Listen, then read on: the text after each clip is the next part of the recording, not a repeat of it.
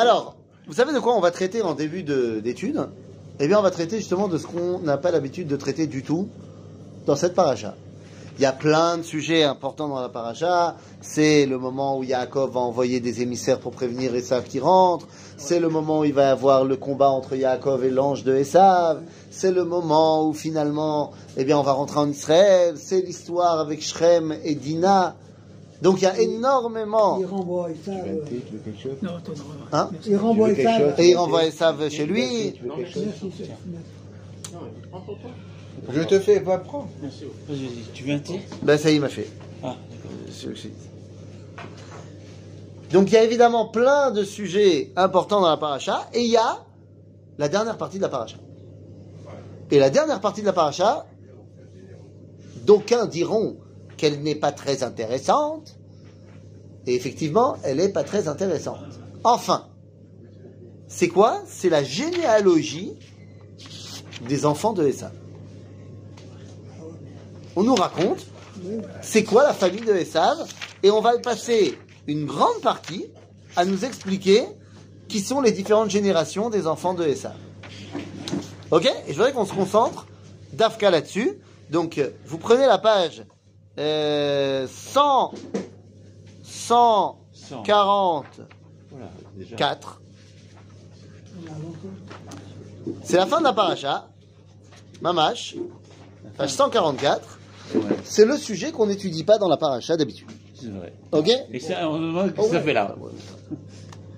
Ça nous, ça nous perturbe, ça. On s'en fout des sables, il a quitté les sables, il est allé voir son père, et puis euh, voilà. Mais non, mais des ça, il va sortir des choses extraordinaires. Et voilà. Même dans le mauvais, il y a du bon. Donc il faut retirer le bon. Avant. Même dans le mauvais, il y a du bon. Ou même dans le bon, il y a du mauvais. Exactement. Hein? Non, non, non, de quoi? Il s'agit. En fait, le chapitre 36 du livre de Bereshit. D'accord?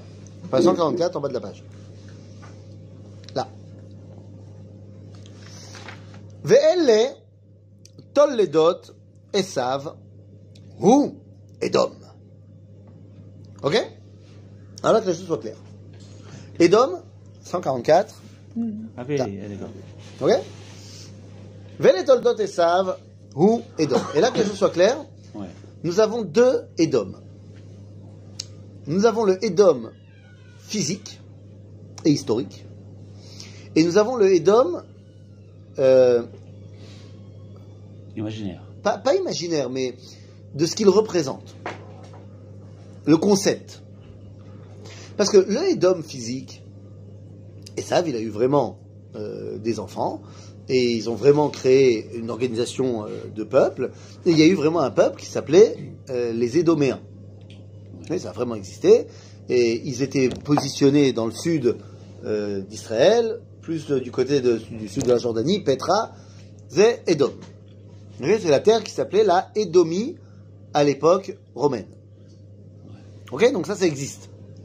Mais c'est une peuple, c'est une nation, un peuple qui était petit, qui était sur un petit territoire et qui n'a pas vraiment eu une influence fondamentale. C'est là-bas. C'est là-bas. Maintenant, d'un autre côté, Édom, c'est ce qu'on va appeler Esav, Rome, le monde occidental. Ah, C'est quand même autre chose. D'un petit pays à Petra, au monde occidental, il y a quand même une grande différence. D'accord? Donc, la Torah, lorsqu'elle nous parle de Édom, elle ne nous parle pas simplement du Édom historico-physique, mais elle nous parle de ce, ce concept qui est le descendant de Esav. Il y a, il y a l'idéologie et la pratique. exactement. Alors des fois ça va ensemble, mais des fois pas forcément. Il y aura un Édom bien après qu'il n'y ait plus de. Ben, Jusqu'à maintenant. euh, Exactement, jusqu'à maintenant.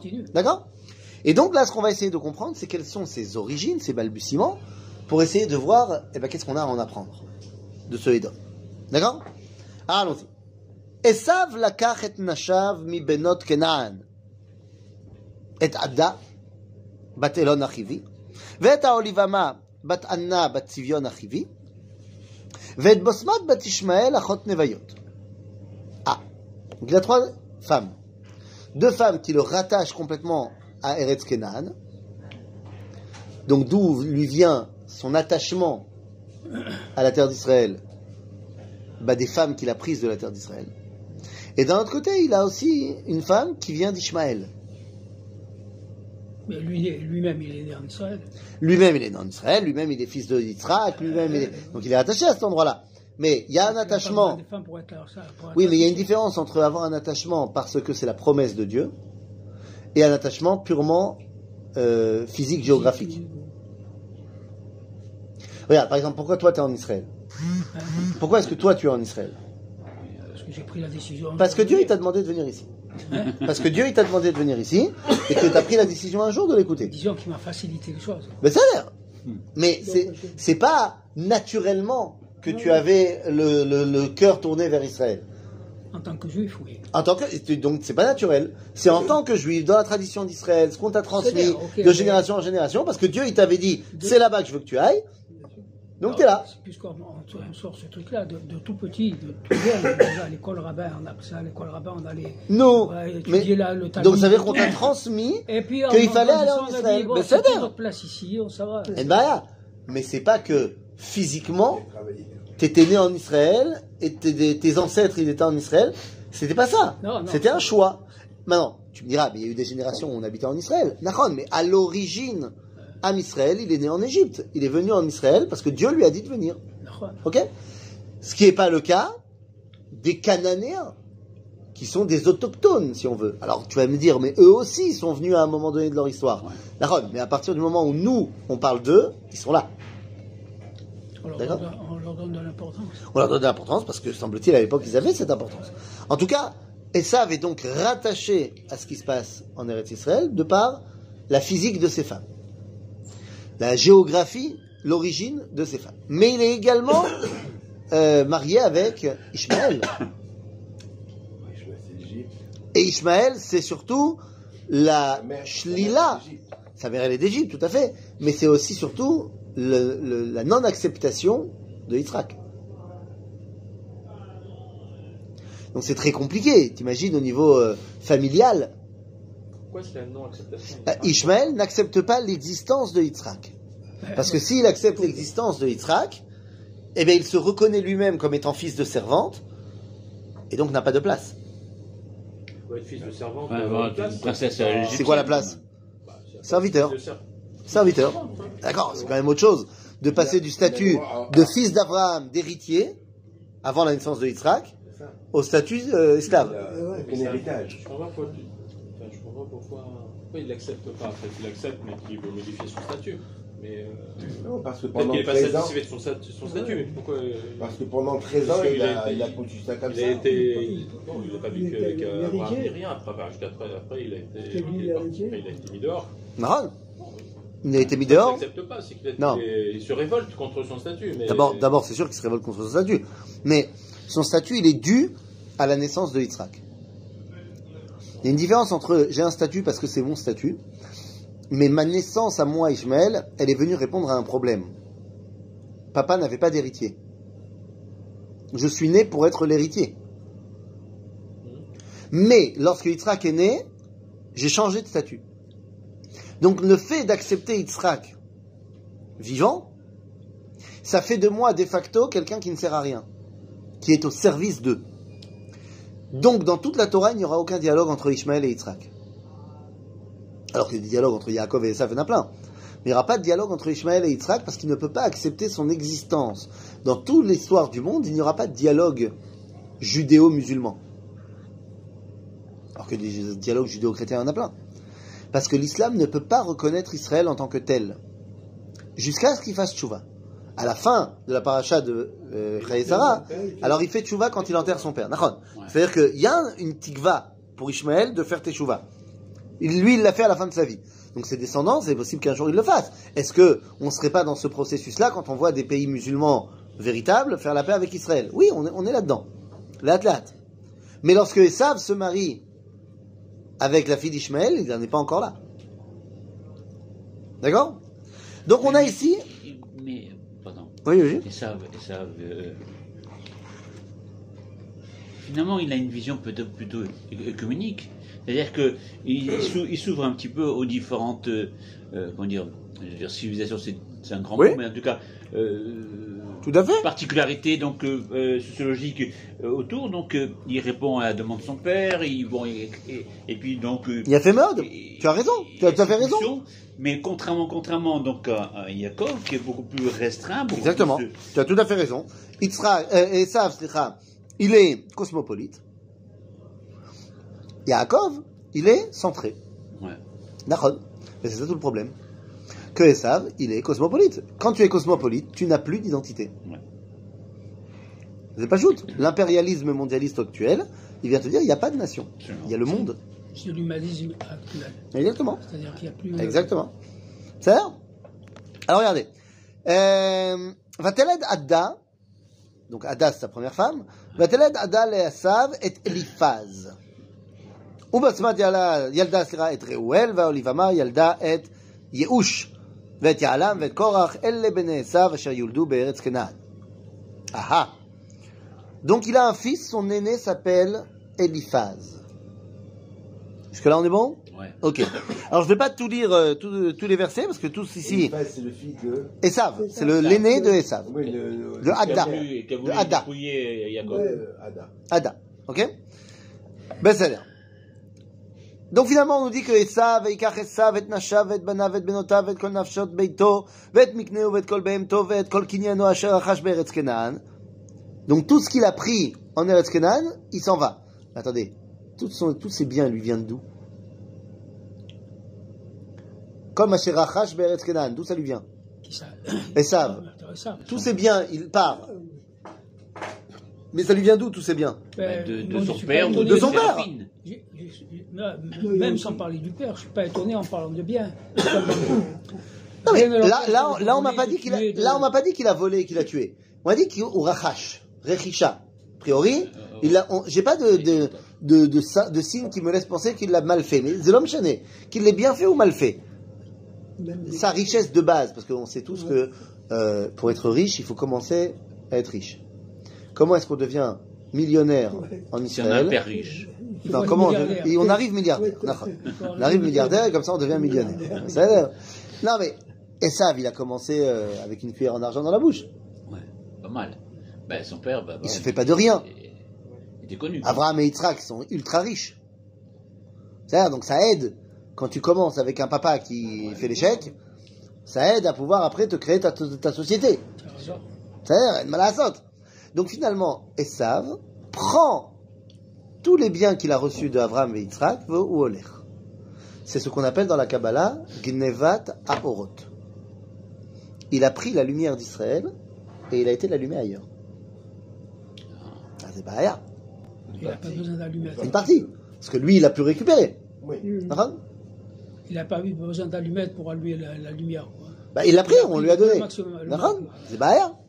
Façon, il a pris. Oui, Jacob n'était pas là, de toute façon. Pour, euh, Yaakov, non, là, il est rentré déjà, Yaakov. Ça y est. Oui, Mais t'as raison. Euh, Il y a une grande partie où c'est lui qui était le fils de Yitzhak, concrètement, mais folle. Ouais. D'abord, c'était voilà, c'est l'aîné, mais il a vendu Mais son droit 20 d'aînesse. tout Mais là, de toute façon, le débat se pose pas. Yaakov, il est pas là, ça fait 22 ans qu'il est pas là, euh, tant pis pour lui. Il tenait le magasin, quoi. Il y a ça. Rada qui tenait le magasin. Ouais. Et Wahad magasin. Hein, c'est Pas un petit magasin. Ça a l'air. Donc au final, C'est Carrefour. c'était Carrefour. Donc au final, Gnevat Oroth. Ok C'est ce qu'on appelle Gnevat Oroth, qu'il a pris la lumière d'Israël et qu'il l'amène ailleurs. Il l'allume ailleurs. Ça a l'air Euh, Ce matin, j'ai posé la question euh, dans le petit cours du Rav Ouais. les 5 minutes du mardi matin. Est-ce qu'on a le droit d'allumer des bougies de Hanouka avec une, euh, des ampoules? Avec une quoi? Des ampoules électriques Les ampoules, Oui. À la place du. Oui. du- de- Oui, de, de ta Hanoukia, euh, tu fais une Hanoukia électrique. euh, Bah, tu allumes. Est-ce que c'est ça la mitzvah de Hanouka Est-ce que le Chabad qui fait ça dans la rue, C'est d'allumer. il allume pas, il il allume allume pas à la maison? Non, mais le Chabad qui allume dans la rue, Ouais. il allume quand même chez Ouais, mais lui. c'est pas, c'est pas le but du rabat. Je ne crois pas que ce soit le but, c'est de mettre la lumière. Donc, est-ce qu'on a le droit de faire avec la lumière euh, électrique? Oui. Ken? Non. Tout. Ah, bah, Ah, il faut, il faut, il faut, il l'électricité. faut allumer, il faut faire là. C'est marqué, euh, tu allumeras. Oui Ouais, j'allume. faut les mamères, je dis. Il faut, il faut allumer tout. Non, mais tu peux allumer avec euh, le bouton. Ça marche. Alors, c'est pas la même chose. Ouais. Shabbat, tu peux. Shabbat, tu peux allumer les bougies de Shabbat avec euh, une lampe électrique. On le fait pas parce que Maratain, C'est parce que. Parce que c'est pour avoir de la lumière, simplement. Voilà. Shabbat, le but c'est d'allumer la lumière. Hanouka, Donc si jamais tu es dans un... Alors on le fait pas, on n'a pas l'habitude de le faire. Pourquoi? Il y a plein de raisons, euh, entre autres choses, parce qu'on voudrait pas que tu commences à penser que l'électricité c'est Besséder Shabbat. Mais en vrai, si tu es dans un endroit où tu peux pas, moi j'ai chez moi euh, du Mahon Tzomet, une, euh, c'est un- c'est un- c'est une lampe électrique, comme ça tu mets une pile. En fait c'est une forme de deux bougies, Ouais, c'est mais il y a un truc incandescent. Tu mets ta pile, ça allume. Donc, Pour le voyage, quand on était en voyage. Quand tu es en voyage, tu vas dans une chambre d'hôtel, tu peux pas allumer, euh, tu peux pas mettre du feu dans... Ça marche, tu as fait le boulot. Hein Ou- non, ou- non, tu peux. Ça, c'est Stam, c'est pour faire kitsch. Oui. La vérité, tu peux faire ça avec la lumière, euh, t'allumes la lumière dans le salon et, et tu fais ta bracha là-dessus. C'est-à-dire, c'est pour qu'il y ait de la lumière dans euh, la maison, pour pas que tu manges et qu'il fasse noir. C'est-à-dire Alors, c'est quoi l'intérêt de la bougie C'est Persumanès. Donc, c'est aussi d'allumer la lumière. À tel point, c'est une mitzvah, mais c'est la mitzvah, c'est quoi? C'est d'allumer la lumière. À tel point que quelle huile, si on parle d'huile, quelle est la meilleure huile à utiliser? D'olive. Non. Ça peut être l'huile d'olive, mais c'est pas obligé. C'est l'huile qui donnera la plus belle lumière. Donc, il y en a qui préfèrent allumer avec des bougies en cire. Parce que la bougie en cire euh, donne une meilleure lumière que euh, l'huile avec la mèche.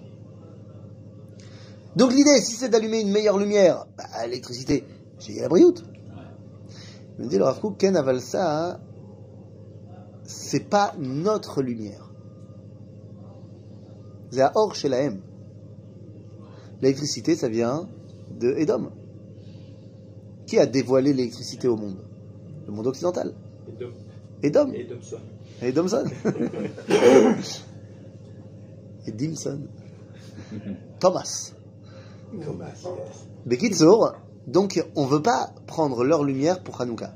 C'est notre lumière qui est brillée à Hanouka et donc on doit garder notre lumière à nous.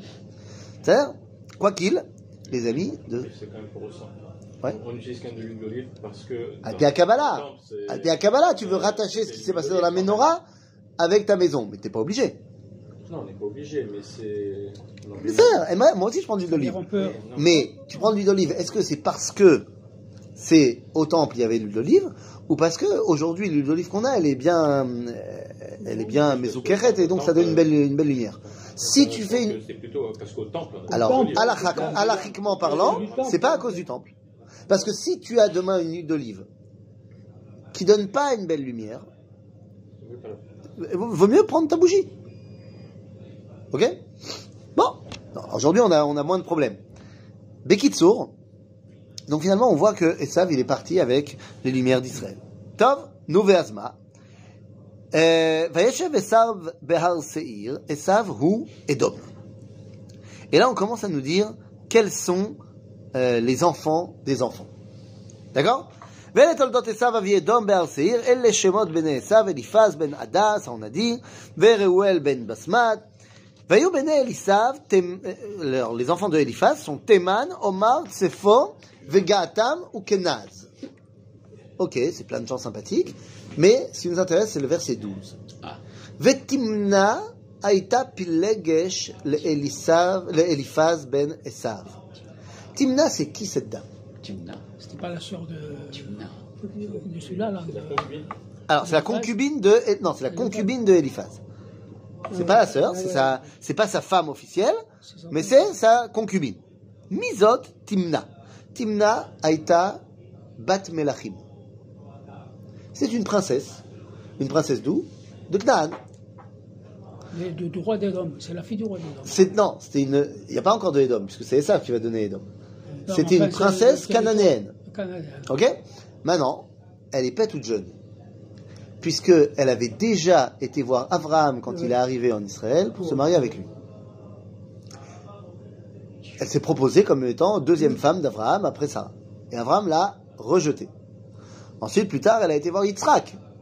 Et Maintenant, je suis prête à devenir ta deuxième femme. Et Yitzhak l'a rejetée. Elle a été voir Yaakov.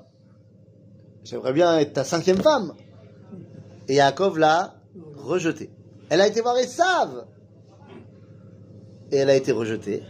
Et elle a été voir finalement Eliphaz et elle a dit Ok, je veux pas être ta femme, juste concubine. Il faut, faut bien comprendre que concubine, à l'époque, puis Legesh, c'est un statut terrible. C'est-à-dire que tu n'as le droit d'aller avec personne d'autre, mais tu n'as pas les avantages d'une femme légitime. Pas de ktuba, pas d'obligation du mari envers toi, machin. C'est-à-dire, puis Legesh, c'est là, c'est pas un beau statut. C'est une aventurière. Est quand même bien âgée pour faire des gosses. T'as vu, hein?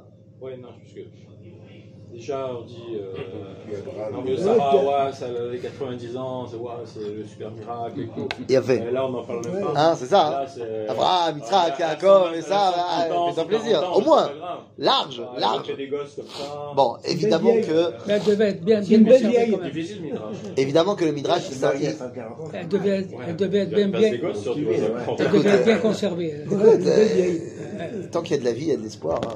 Non, mais le Midrash ne s'embar- ne s'embarrasse pas avec ce genre de problématique. Il est très possible que dans les faits, ce soit pas sa, ce soit pas Timna, mais sa fille ou sa petite fille, la, la descendante de Timna, de l'Ochachouv. Et c'est peut-être d'ailleurs sa petite fille qui portait le nom de sa grand-mère, Lo- l'Ochachouv. Mais qu'est-ce que ça veut nous dire? On a ici une identité qui veut se relier à Israël, mais elle est rejetée par Israël. Pas qu'Israël. Alors, Abraham, Yitzhak, Yaakov et Esav. Oui, Même Esav. Bon, Esav, il est quand même, faut pas oublier qu'il est quand même le fils de Yitzhak, le petit-fils d'Abraham. C'est pas Israël. C'est plus, c'est pas Israël, mais il est quand même de la famille. C'est-à-dire qu'elle a essayé d'abord Abraham, Yitzhak et Yaakov, ça marche pas. Elle veut aller chez l'autre lumière de la famille, Esav. Il veut pas. Elle est rejetée de partout. Qu'est-ce que ça crée comme sentiment par rapport à Israël chez, déteste. Ça veut dire frustration, euh, haine, ce que tu veux.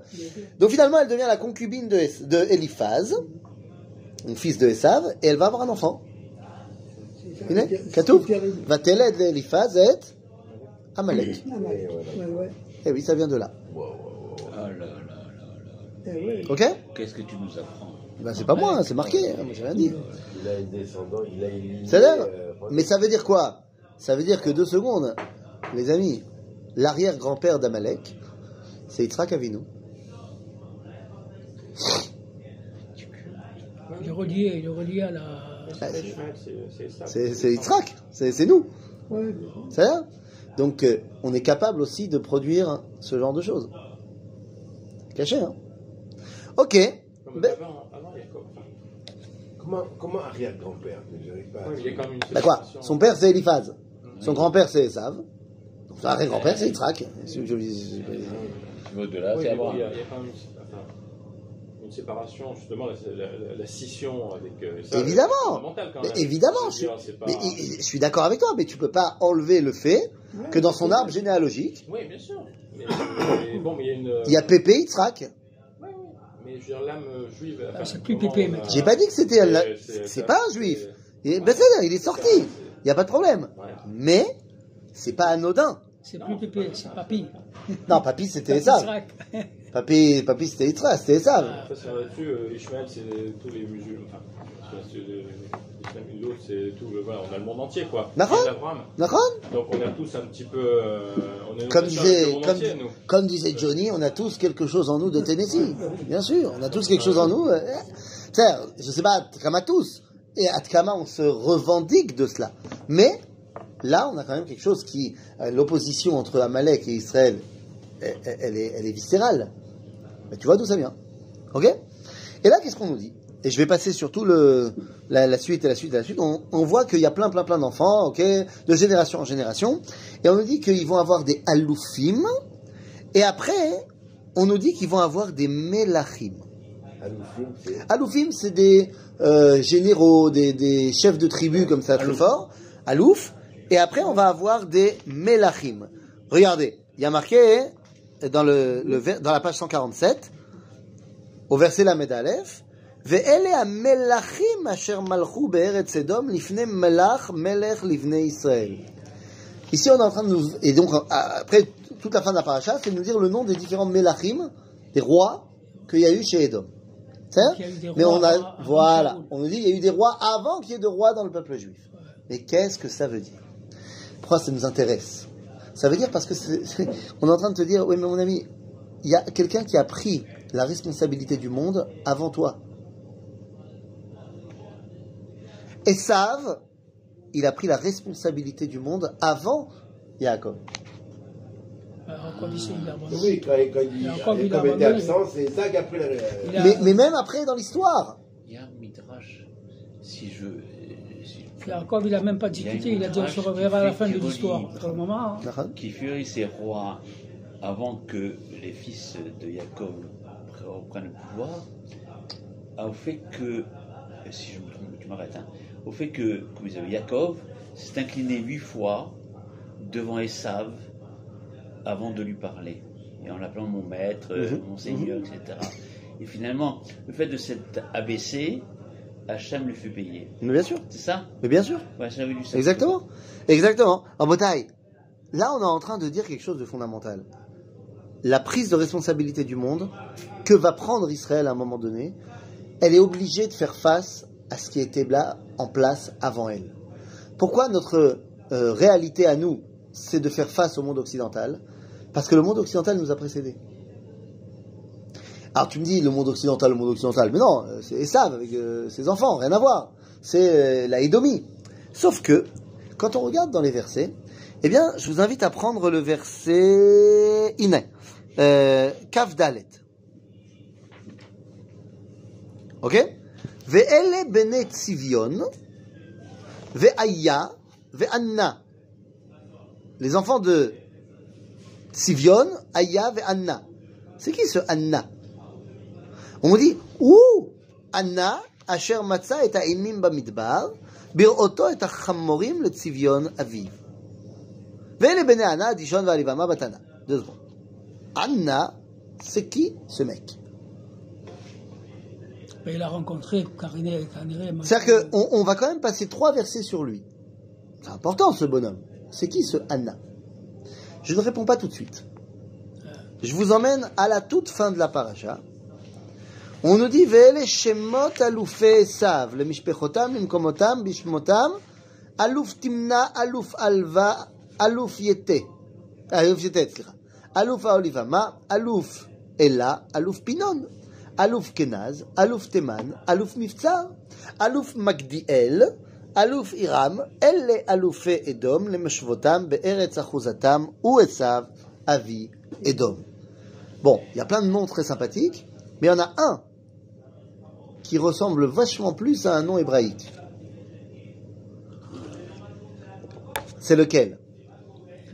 Et là, Je reviens, je reviens dans les, dans les termes. Magdiel. Eh oui, Magdiel. Magdiel. Qu'est-ce qu'il nous dit Rashi C'est qui Magdiel? C'est le dernier Rashi de la paracha? Magdiel ou Omi. Youi. Oi, oi, oi. Où? Magdiel. Romi. C'est Rome. Magdiel, c'est Rome. Rome Quel rapport? Et savent Je veux bien que ça va devenir l'Empire romain. Mais quel rapport? Les amis, comment est né Rome? Et me disent pas que c'est Rémus et Romulus.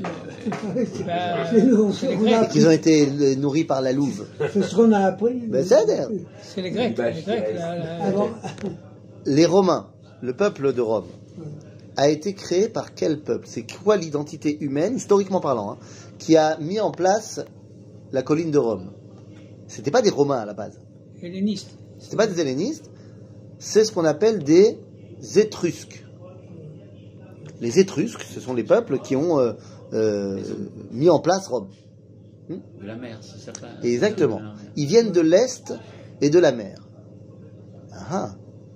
Des gens qui viennent de l'Est, les Étrusques, qui ont une particularité, c'est que ils ont mis en place des rois, mais, et ça, tous les livres d'histoire vont te dire que c'est quoi Rome avant la République, c'est que jamais un fils ne succède à son père.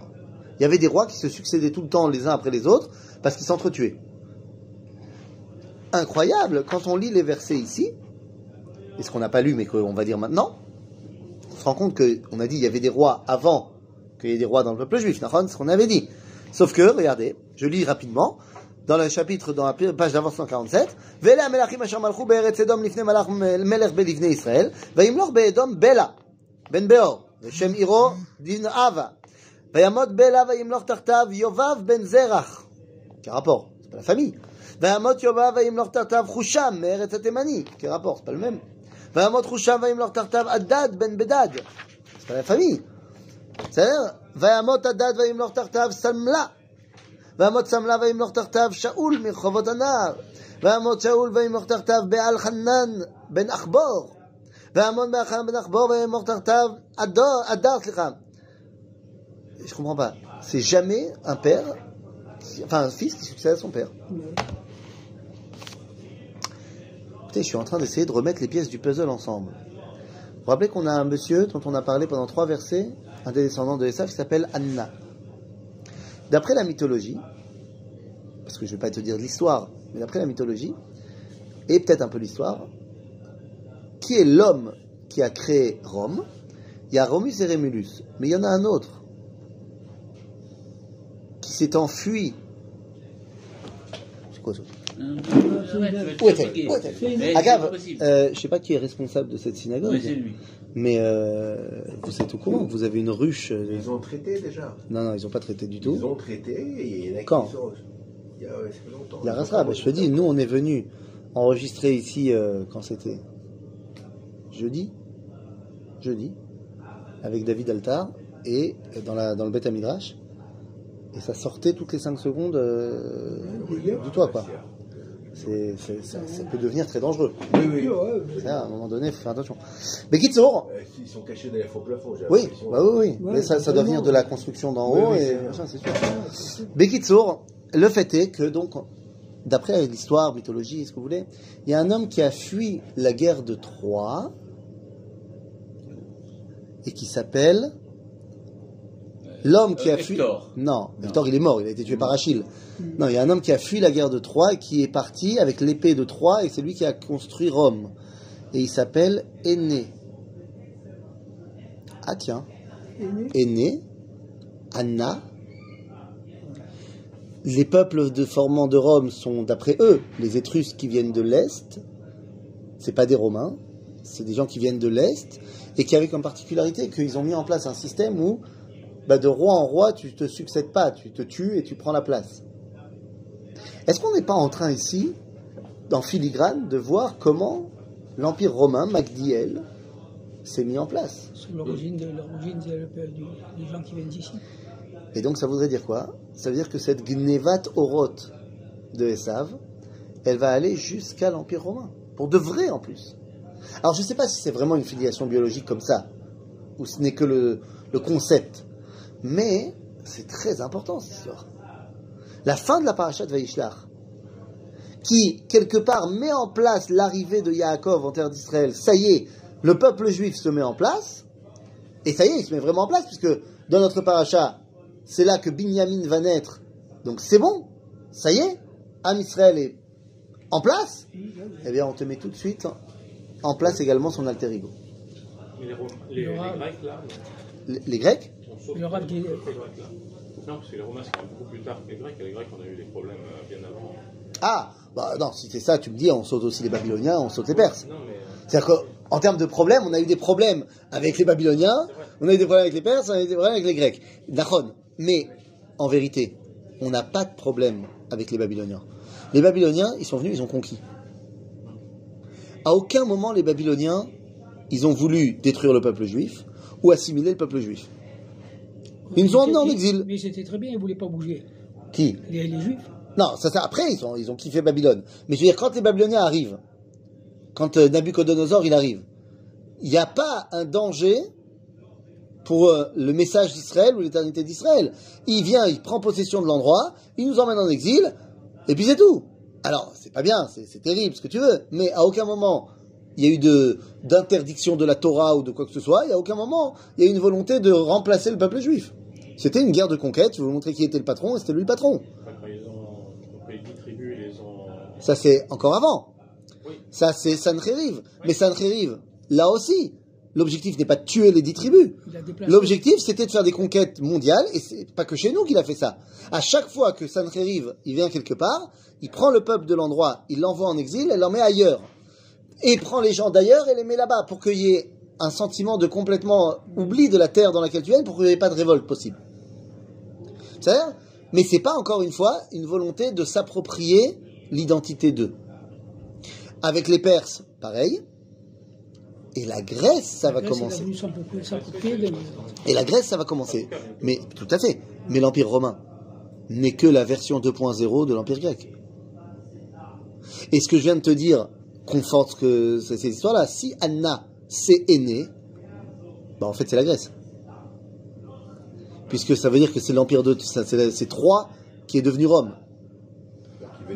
Donc c'est oui le royaume grec de base, même si c'est pas encore une fois au niveau physique, mais de ce que ça représente. Arrête, les Romains et les Grecs, c'est du kiff kiff bourrigo. C'est un, un des cours du Rav. Donc le Rachi en fait il vient te dire c'est Romi, donc ce ce que ça va devenir. Finalement les Romains ils ont juste euh, fait la Grèce en grand. D'accord. Rav Dinovich, il a un cours là, sur, Ouais. sur le, dans, ce- dans le cours qu'il a donné.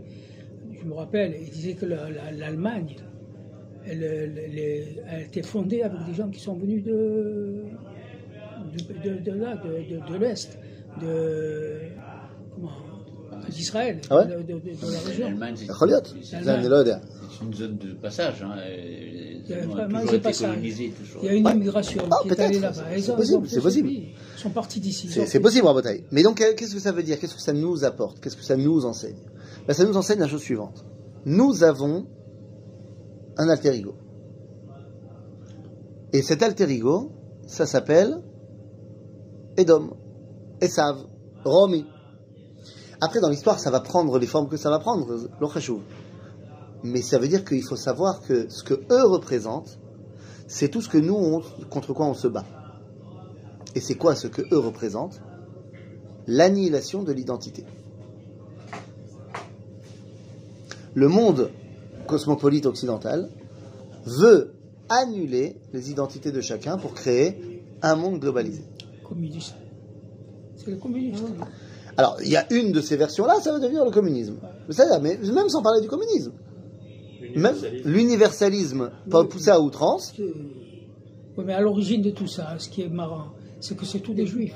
La, la, la, la- Ouais, c'est tous des juifs. ça, hein. C'est comment pas, la guerre 14-18, avant la guerre, qui a creux, il y avait tous les, tous les penseurs russes. mais oui, mais oui, mais bien sûr. Marx et Mais oui, mais oui. un, un patient qui venait de, de Russie, je crois, enfin, oui. Euh, il, il venait faire médecine à Paris, puis il est resté à Paris, puis il a pas fait médecine, enfin peu importe. Il disait qu'en 17, quand il y avait les réunions, euh, euh, quand Lénine sortait aller aux, aux toilettes, tout le monde parlait en yiddish, et tellement il y avait des juifs. C'est ça?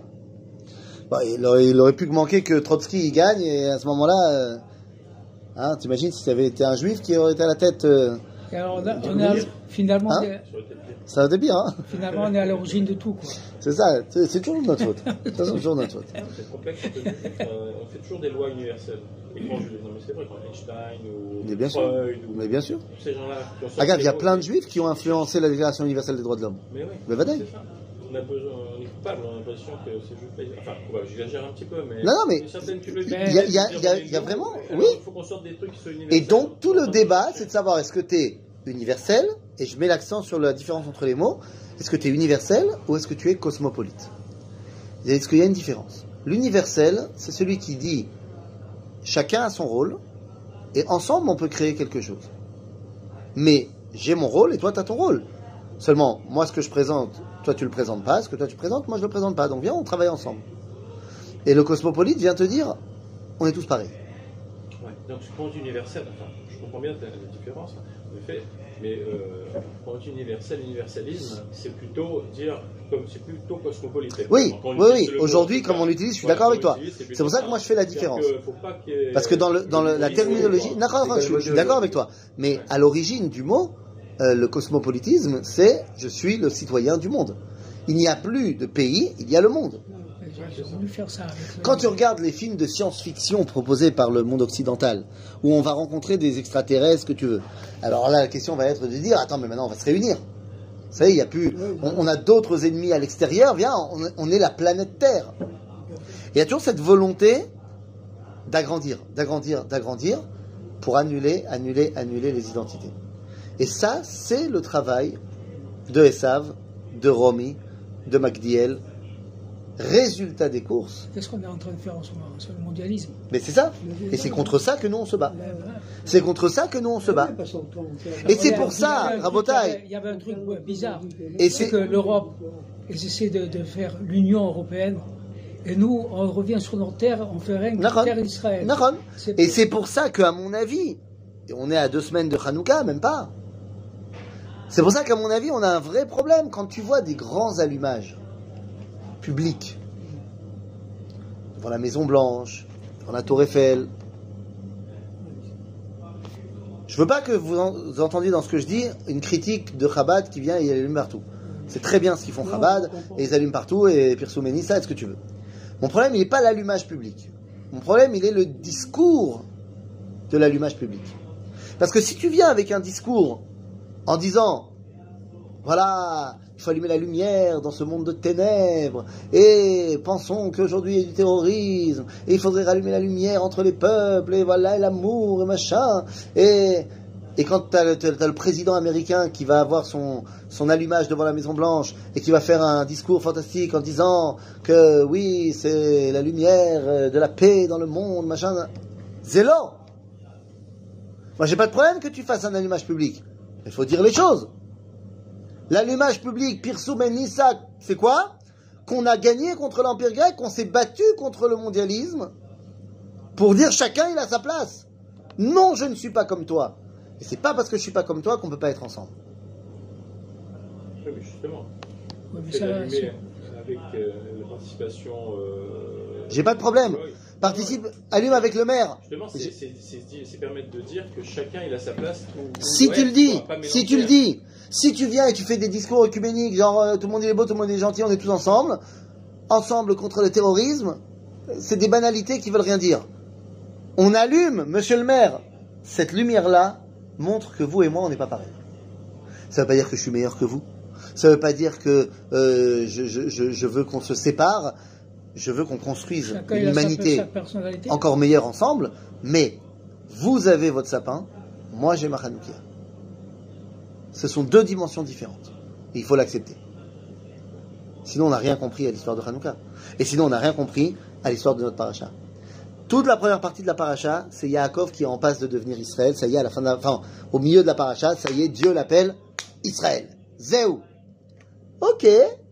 Voilà les descendants de Esav.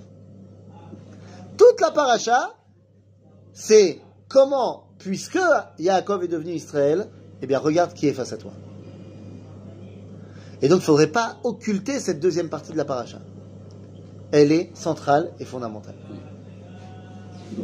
C'est C'est exactement ce qu'on va faire, donc je le répète, euh, à Hanouka.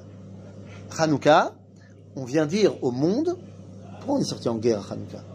On est sorti en guerre à Hanouka parce que ben, le, le- le- le mondialisme mais- lancé par Alexandre, il voulait annuler toutes les identités. Tout le monde est grec. Il y en a qui le savent, il y en a qui ne le savent pas encore. Mais on va leur expliquer. Mais c'est une histoire qui revient avec le Mais évidemment, ça, mais puisque- évidemment. Puisque de toute façon, qu'est- qu'est-ce qu'ils font les goïms ils, ont, ils veulent essayer de nous avaler. De manière à nous avaler chair et esprit. De manière à ce qu'on Aujourd'hui, en Chine, pousser les chrétiens, pousser les aujourd'hui en Chine, on boit du coca. Ça y est, le coca il est en Chine. Il est. On veut pas changer. Aujourd'hui, dans, les, dans le cinéma euh, occidental, les grandes firmes qui marchent, on va mettre euh, tout le temps des comédiens asiatiques. Parce qu'on veut vendre au, au marché asiatique. Pour qu'au final, après, ces Asiatiques, ils deviennent des Américains. C'est ça le but au final. D'accord. Donc il faut se battre contre cela. Chacun a sa place. Il y a trop de mélange. Je sais pas, ça Chaque- c'est- ça c'est difficile de Chacun rester a sa place. sa place. Pourquoi? Parce qu'à l'époque où on vit maintenant, hein, où le, le fait d'aller à New York, ça te prend 6 heures ou 8 heures, je sais pas, il y a, y a un brassage des populations qui fait que maintenant, personne ne sait plus qui il est. Euh, tu, tu vis maintenant ici, tu trouves que c'est trop dur pour toi, tu t'en vas ailleurs, etc. Et il n'y a, il y a plus comme il y avait il y a 2000 ans, et Israël, Eh ben, et ton les rôle- Grecs, et les trucs. Ton rôle, c'est de venir dire non, j'ai une place. J'ai une place. J'ai ma place. C'est- il, faut que, là, il faut que tu fasses ta place. Non. C'est pas que tu as ta place. Non, da- da- faut que Faut tu la fasses fasses. ta place, Surtout en Israël, on va te- pas t'attendre. on te donne pas mais, la place comme ça. mais, t'en as une. T'en as une. Après, on veut que tu bosses aussi pour euh, enlever la poussière dessus, mais t'en as une. Euh, T'en as une, tu fais partie du peuple juif, des Kouda. Non, c'est moi je suis d'accord. Bah, c'est tout. Mais- je te dis, à l'époque où on vit maintenant. Je sais bien, je sais bien. a- On veut te dire, chacun il est, bien- il est bien partout, il tout va bien. Non, j'ai une place. Toi aussi, t'as une place. Hier, on a eu une discussion avec le Rav, le, le Ben le- sur l'éducation en Israël. Regarde un peu ce qui est en train de se passer ici en Israël avec l'éducation. Euh, on est en train de, différencier l'éducation euh, juive avec tout- toutes les matières, etc., que les- comment, Dati, etc. Alors, tu vas être dans un pays où on, va avoir des juifs qui sont religieux et des juifs qui sont complètement chilonies. Euh, Tu sais, c'est terrible. c'est terrible. pas- Parce que c'est quoi ce, c'est quoi ce milieu, avec c'est quoi ce milieu pas religieux qui veut euh, annuler toutes les matières? En fait, tout. ils veulent devenir des occidentaux. Eh ben ouais. C'est tout. Un pays comme les autres. sens. Oui, mais ceux qui ont créé Israël, pas tous, mais la majorité de ceux qui ont créé Israël, qui, ont, qui sont battus pour au début, c'était sûrement pas des religieux. La majorité. Non, c'est faux, c'est faux, c'est faux. Non.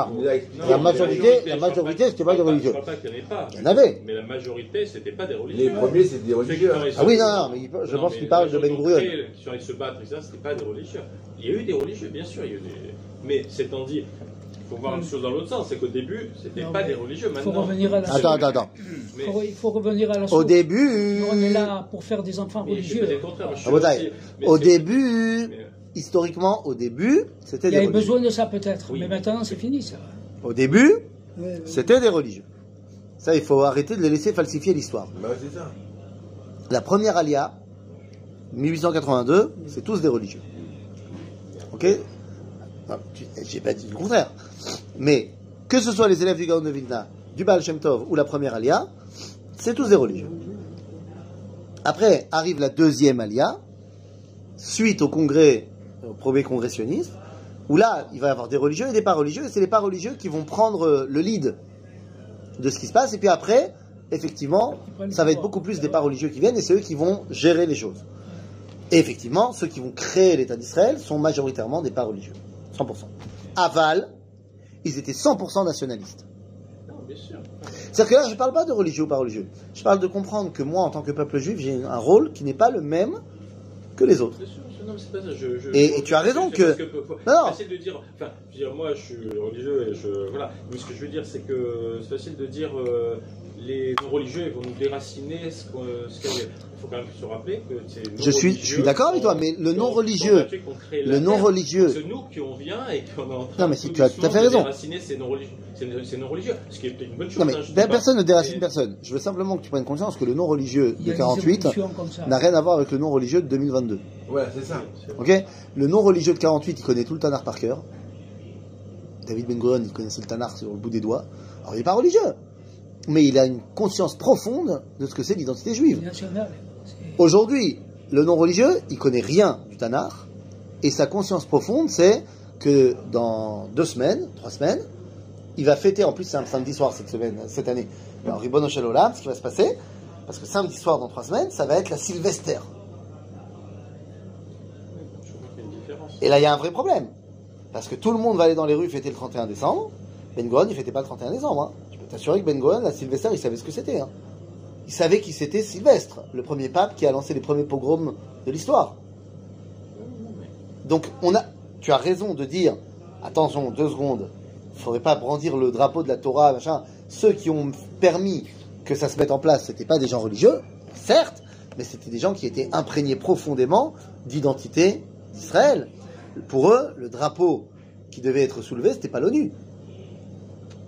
Qu'ils voulaient créer un pays comme toutes les autres nations, parce qu'à l'époque on parlait encore de nationalisme. D'accord? Je dis effectivement, aujourd'hui, on se bat contre ça.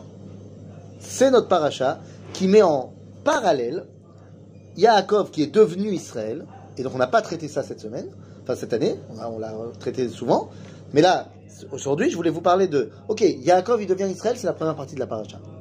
Deuxième partie de la paracha, face à quoi Israël se bat Eh bien, il se bat, il se bat face, au final, à Magdiel, au final à Rome, au final à cette identité qui veut dire tout le monde est romain. Pourquoi elle C'est comme ça qu'il a appelé Non, mais ici. pourquoi elle Non, je sais, pourquoi, pourquoi C'est seul elle? Ouais, Pourquoi elle? Dans Rome, dans Rome C'est si c'est Rome. Pourquoi elle? Au contraire. Pourquoi c'est le seul nom qui a elle? Pourquoi c'est le seul nom Qui est inclus dedans peut-être que c'est quelque part ça qu'il recherche aussi.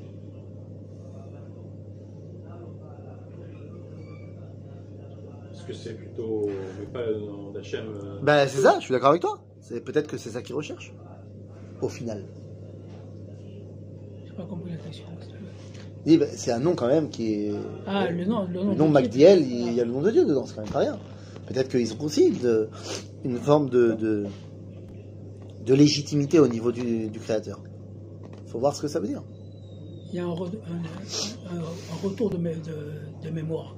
C'est à un moment donné euh, comme quelque chose qui a une étincelle qui lui a fait prendre conscience. Que- c'est qui, possible. qui revient, par, par ce truc-là, il revient dans le chemin avec. C'est possible. Il, commence à par- parler de elle et de elle. et ça- Bon, en tout cas, on a du boulot, les amis. Ouais.